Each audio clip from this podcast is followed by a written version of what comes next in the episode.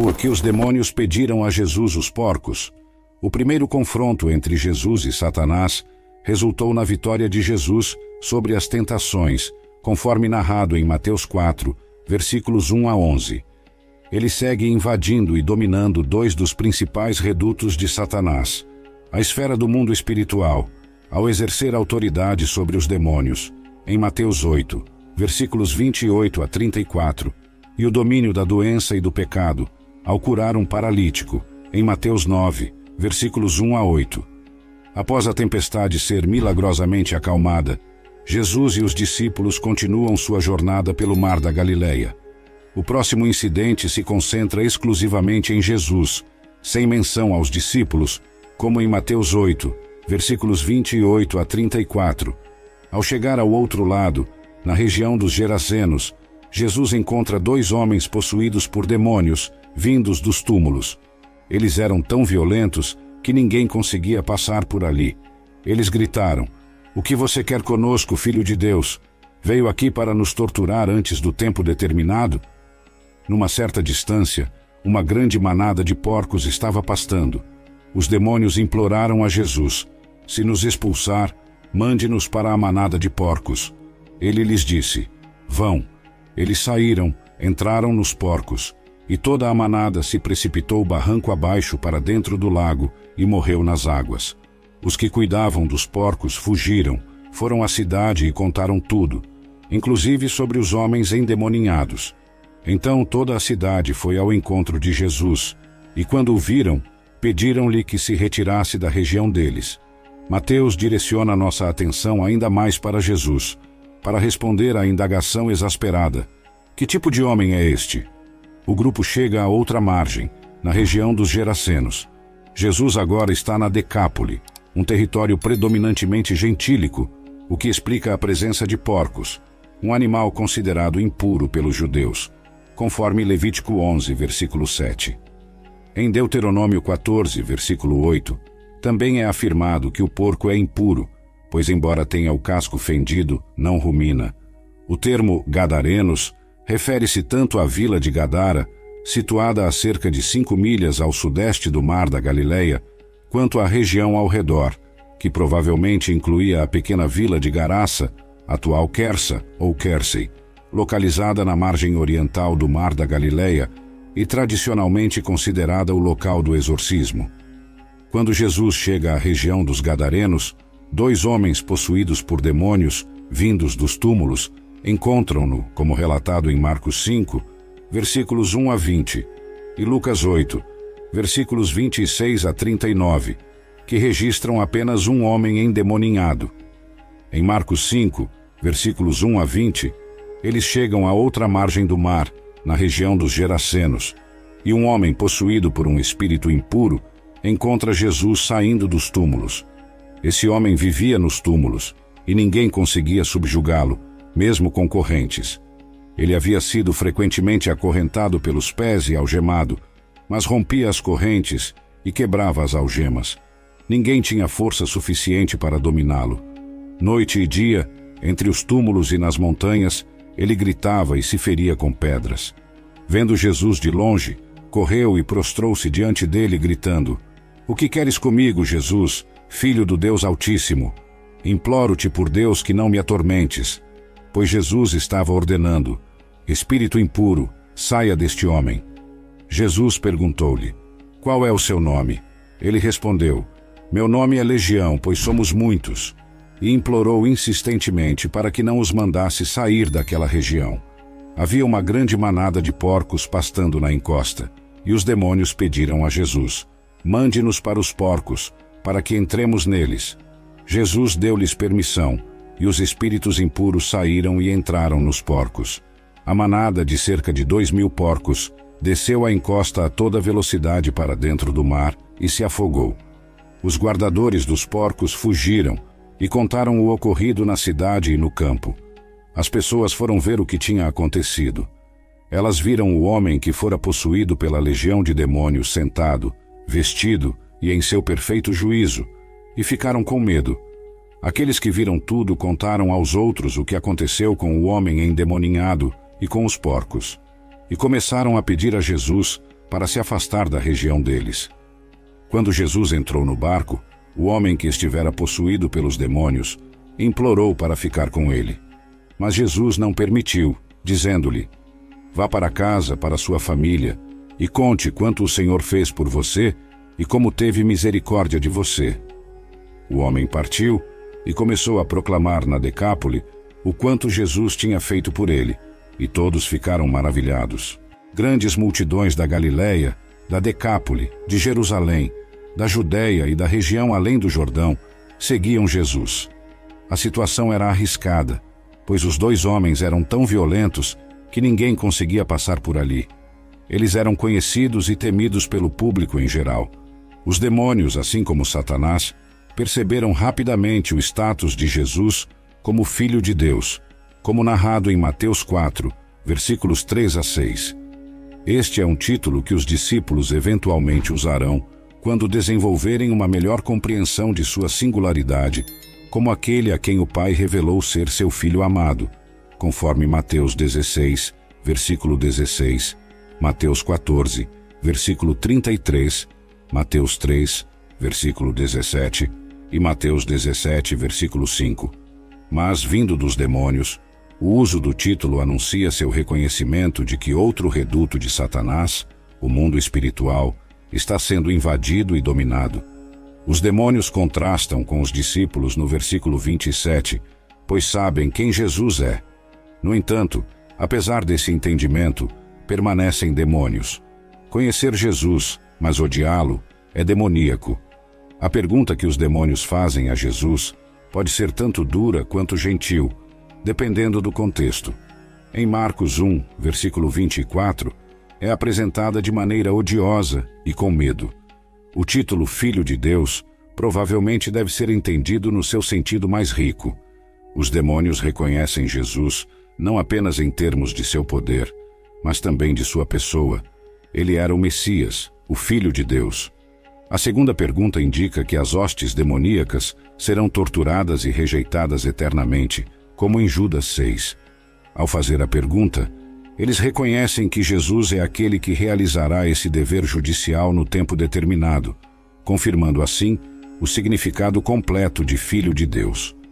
O fato de Jesus estar limitando a atividade deles antes do tempo definido indica que a expulsão de demônios por Jesus era um sinal de que o reino estava se aproximando. Estes demônios parecem estar bem cientes de um tempo predeterminado para o julgamento das tropas de Satanás. O que você quer conosco, filho de Deus? Eles gritam. Veio aqui para nos torturar antes da hora?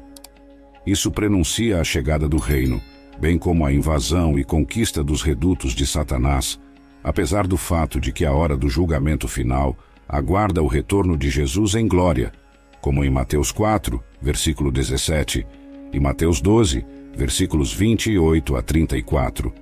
Os demônios imploram a Jesus que aceite a proposta deles, o que ele faz. Depois de receber permissão de Jesus, os demônios deixam os homens e entram na manada de porcos. Quando os demônios entraram na manada, os porcos enlouqueceram e se jogaram de um penhasco no mar da Galileia. Ironia do destino, a tentativa dos demônios de evitar o castigo eterno levou à destruição de seus hospedeiros terrenos. Jesus não tinha razão para não aceitar a proposta deles, pois isso servia aos seus objetivos. Primeiro, resultou na libertação dos homens dos demônios. Segundo, os porcos eram criaturas impuras segundo a tradição judaica, portanto, um emblema adequado e um refúgio seguro para os demônios. Terceiro, aceitar a proposta deles não alterava o destino final dos demônios no dia do julgamento. Portanto, Jesus aceitou a proposta deles, já que os demônios estavam essencialmente fazendo o trabalho de Jesus por ele. Mais importante ainda, Jesus não estava cometendo pecado ao aceitar a sugestão dos demônios. Por outro lado, o encontro de Jesus com Satanás no deserto foi completamente diferente. Se Jesus cedesse aos pedidos de Satanás, ele seria levado à desobediência. Como resultado, Jesus repreendeu Satanás com as Escrituras e recusou-se a ceder às demandas de Satanás. Esta é a principal distinção entre os dois casos. O pedido dos demônios em Mateus 8 não levou Jesus a pecar, enquanto as demandas de Satanás sobre Jesus foram projetadas para levá-lo ao pecado. Os demônios imploram para ser enviados a uma manada de porcos próxima, o que não seria uma ideia desagradável para os judeus, que consideravam porcos e demônios da mesma ordem. Jesus advertiu seus discípulos para não lançarem pérolas aos porcos, como em Mateus 7, versículo 6. De acordo com Pedro, os falsos mestres são pessoas que reverterão a sua natureza pagã, como em 2 Pedro 2, versículo 22. No entanto, como a margem leste do Mar da Galileia é uma zona gentílica, esta não era uma manada selvagem, mas sim porcos sendo criados para o mercado. Seus proprietários ficariam devastados se perdessem essa enorme manada, que Marcos estima em cerca de dois mil, em Marcos 5, versículo 13. O pedido dos demônios para entrar nos porcos tem um propósito adicionalmente mortal.